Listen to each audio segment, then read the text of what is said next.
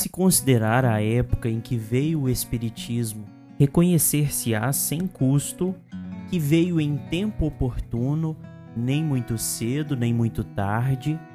Mais cedo teria abortado, porque não sendo numerosas as simpatias, teria sucumbido sob os golpes dos adversários. Mais tarde, teria perdido a ocasião favorável de se produzir. As ideias poderiam ter tomado outro curso, do qual teria sido difícil desviá-las. Era preciso deixar às velhas ideias o tempo de se gastarem e provar a sua insuficiência antes de apresentar outras novas. Olá pessoal, aqui é Tárcio Rodrigues e o café com o Espiritismo de hoje é sobre o prefácio do livro O Céu e o Inferno, onde Allan Kardec nos explica principalmente sobre a época em que veio o Espiritismo, conforme lido anteriormente, destacando o momento único e oportuno quando velhas ideias se desfaziam e a humanidade estava receptiva sobre questões morais e espirituais profundas no limiar de toda uma transição do pensamento e da orientação da conduta humana que equivaleria aos fins dos tempos de um mundo moral, como analisamos na sequência.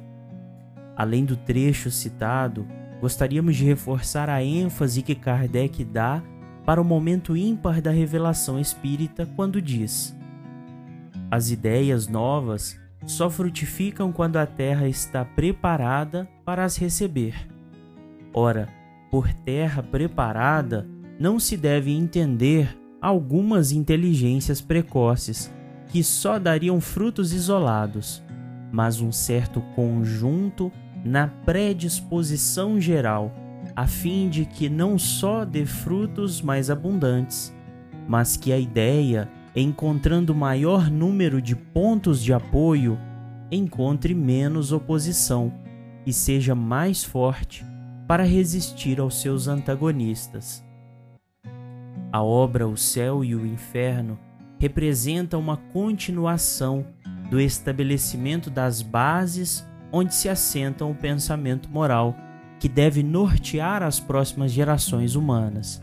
Está didaticamente dividida na primeira parte, onde há exame comparado de diversas crenças a respeito do céu e inferno, anjos e demônios, penas e recompensas futuras, e onde se refutam dogmas como os das penas eternas por lógica e inadequação às leis naturais.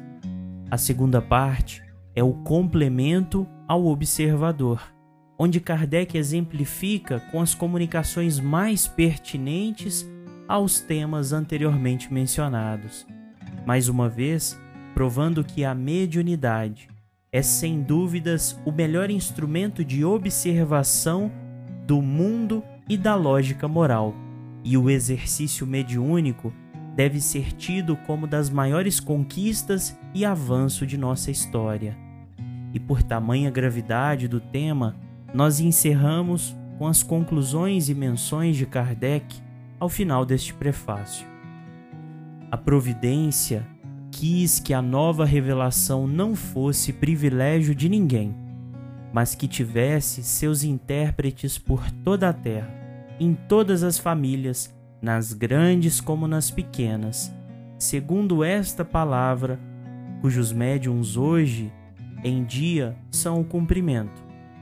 Nos últimos tempos, disse o Senhor, espalharei do meu espírito sobre toda a carne Vossos filhos e vossas filhas profetizarão, vossos jovens terão visões e vossos velhos terão sonhos.